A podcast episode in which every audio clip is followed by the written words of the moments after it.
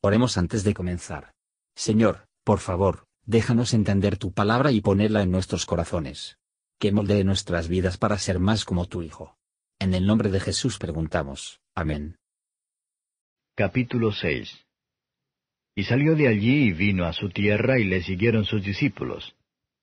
Y llegado el sábado, comenzó a enseñar en la sinagoga, y muchos oyéndole estaban atónitos, diciendo, ¿De dónde tiene éste estas cosas? ¿Y qué sabiduría es esta que le es dada y tales maravillas que por sus manos son hechas?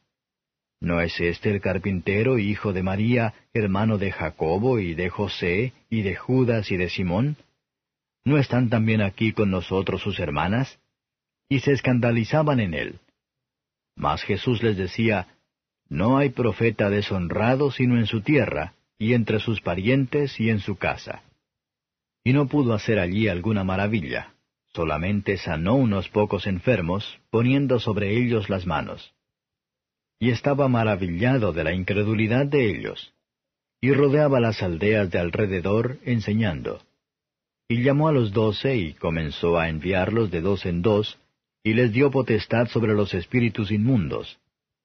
Y les mandó que no llevasen nada para el camino, sino solamente báculo, no alforja, ni pan, ni dinero en la bolsa mas que calzasen sandalias y no vistiesen dos túnicas. Y les decía, Donde quiera que entréis en una casa, posad en ella hasta que salgáis de allí. Y todos aquellos que no os recibieren ni os oyeren, saliendo de allí, sacudid el polvo que está debajo de vuestros pies en testimonio a ellos. De cierto os digo que más tolerable será el castigo de los de Sodoma y Gomorra el día del juicio que el de aquella ciudad y saliendo predicaban que los hombres se arrepintiesen. Y echaban fuera muchos demonios, y ungían con aceite a muchos enfermos, y sanaban. Y oyó el rey Herodes la fama de Jesús, porque su nombre se había hecho notorio, y dijo, Juan el que bautizaba ha resucitado de los muertos, y por tanto virtudes obran en él. Otros decían, Elías es, y otros decían, profeta es, o alguno de los profetas. Y oyéndolo Herodes dijo, Este es Juan al que yo degollé, él ha resucitado de los muertos. Porque el mismo Herodes había enviado y prendido a Juan, y le había aprisionado en la cárcel a causa de Herodías, mujer de Felipe su hermano, pues la había tomado por mujer. Porque Juan decía a Herodes, No te es lícito tener la mujer de tu hermano. Mas Herodías le acechaba, y deseaba matarle y no podía porque Herodes temía a Juan, sabiendo que era varón justo y santo, y le tenía respeto, y oyéndole hacía muchas cosas, y le oía de buena gana. Y venido un día oportuno en que Herodes, en la fiesta de su nacimiento, daba una cena a sus príncipes y tribunos y a los principales de Galilea. Y entrando la hija de Herodías y danzando, y agradando a Herodes y a los que estaban con él a la mesa, el rey dijo a la muchacha, Pídeme lo que quisieres, que yo te lo daré. Y le juró, Todo lo que me pidieres te daré, hasta la mitad de mi reino. Y saliendo ella, dijo a su madre, ¿Qué pediré? Y ella dijo, La cabeza de Juan Bautista. Entonces ella entró prestamente al rey y pidió diciendo, Quiero que ahora mismo me des en un plato la cabeza de Juan Bautista. Y el rey se entristeció mucho, mas a causa del juramento y de los que estaban con él a la mesa, no quiso desecharla. Y luego el rey, enviando uno de la guardia, mandó que fuese traída su cabeza. El cual fue y le degolló en la cárcel, y trajo su cabeza en un plato, y la dio a la muchacha, y la muchacha la dio a su madre. Y oyéndolo sus discípulos vinieron y tomaron su cuerpo, y le pusieron en un sepulcro. Y los apóstoles se juntaron con Jesús y le contaron todo lo que habían hecho y lo que habían enseñado. Y él les dijo, Venid vosotros aparte al lugar desierto y reposad un poco, porque eran muchos los que iban y venían que ni aun tenían lugar de comer. Y se fueron en un barco al lugar desierto aparte.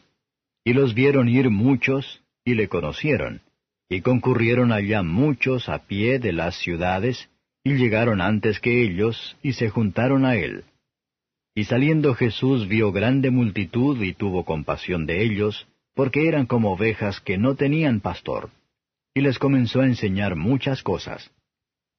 Y como ya fuese el día muy entrado, sus discípulos llegaron a él diciendo, El lugar es desierto y el día ya muy entrado. Envíalos para que vayan a los cortijos y aldeas de alrededor y compren para sí pan, porque no tienen qué comer. Y respondiendo él les dijo, Dadles de comer vosotros. Y le dijeron, Que vayamos y compremos pan por doscientos denarios y les demos de comer. Y él les dice, ¿Cuántos panes tenéis? Y vivedlo. Y sabiéndolo dijeron, Cinco y dos peces.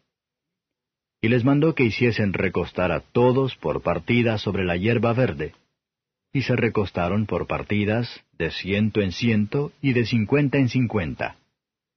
Y tomados los cinco panes y los dos peces, mirando al cielo, bendijo y partió los panes, y dio a sus discípulos, para que los pusiesen delante, y repartió a todos los dos peces. Y comieron todos y se hartaron, y alzaron de los pedazos doce cofines llenos, y de los peces. Y los que comieron eran cinco mil hombres. Y luego dio priesa a sus discípulos a subir en el barco, e ir delante de él a Bethsaida de la otra parte, entre tanto que él despedía la multitud. Y después que los hubo despedido, se fue al monte a orar.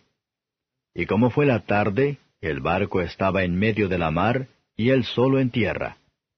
Y los vio fatigados bogando, porque el viento les era contrario. Y cerca de la cuarta vigilia de la noche, vino a ellos andando sobre la mar, y quería precederlos. Y viéndole ellos que andaba sobre la mar, pensaron que era fantasma y dieron voces, porque todos le veían y se turbaron. Mas luego habló con ellos y les dijo, Alentaos, yo soy, no temáis. Y subió a ellos en el barco, y calmó el viento, y ellos en gran manera estaban fuera de sí, y se maravillaban, porque aún no habían considerado lo de los panes, por cuanto estaban ofuscados sus corazones. Y cuando estuvieron de la otra parte, vinieron a tierra de Genezaret y tomaron puerto. Y saliendo ellos del barco, luego le conocieron, y recorriendo toda la tierra de alrededor, comenzaron a traer de todas partes enfermos en lechos, a donde oían que estaba. Y donde quiera que entraba, en aldeas o ciudades o heredades, ponían en las calles a los que estaban enfermos, y le rogaban que tocasen siquiera el borde de su vestido. Y todos los que le tocaban quedaban sanos.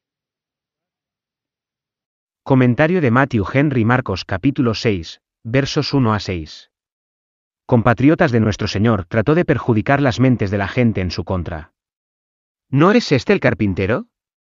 Nuestro Señor Jesús probablemente había trabajado en ese negocio con su padre.